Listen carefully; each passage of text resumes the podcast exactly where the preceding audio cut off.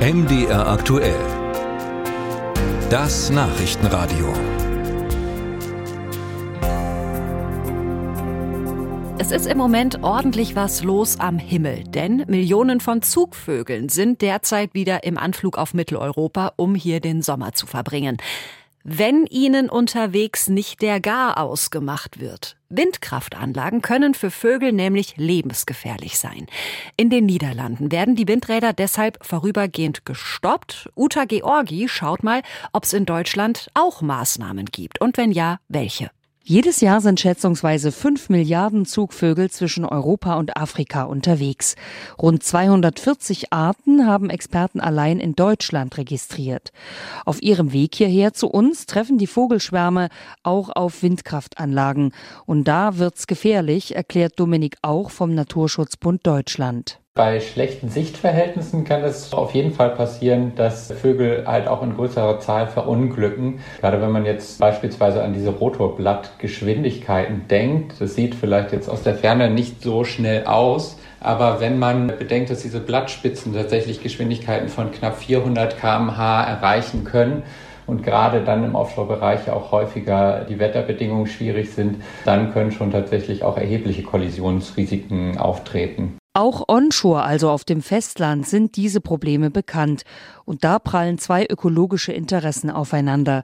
Zum einen die Nutzung der Windenergie zur Rettung des Klimas, zum anderen der Vogelschutz. Beispielsweise auch in anerkannten Vogelzugrouten in der Ostsee werden Windparks in diese Routen hineingebaut.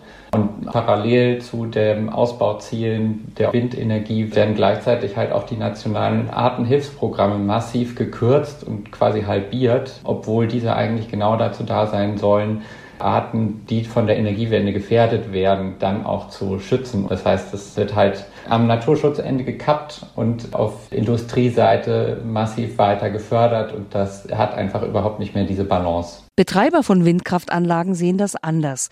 Sie weisen darauf hin, dass zum Schutz der Vögel schon viel unternommen wird.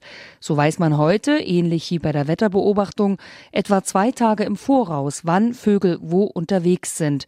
Das sagt Wolfram Axthelm, der Geschäftsführer vom Bundesverband Windenergie. Wir gehen im Moment mit pauschalen Abschaltzeiten um, wo einfach gesagt wird, bei bestimmten Wetterlagen, in bestimmten Jahreszeiten wird die Anlage nicht betrieben.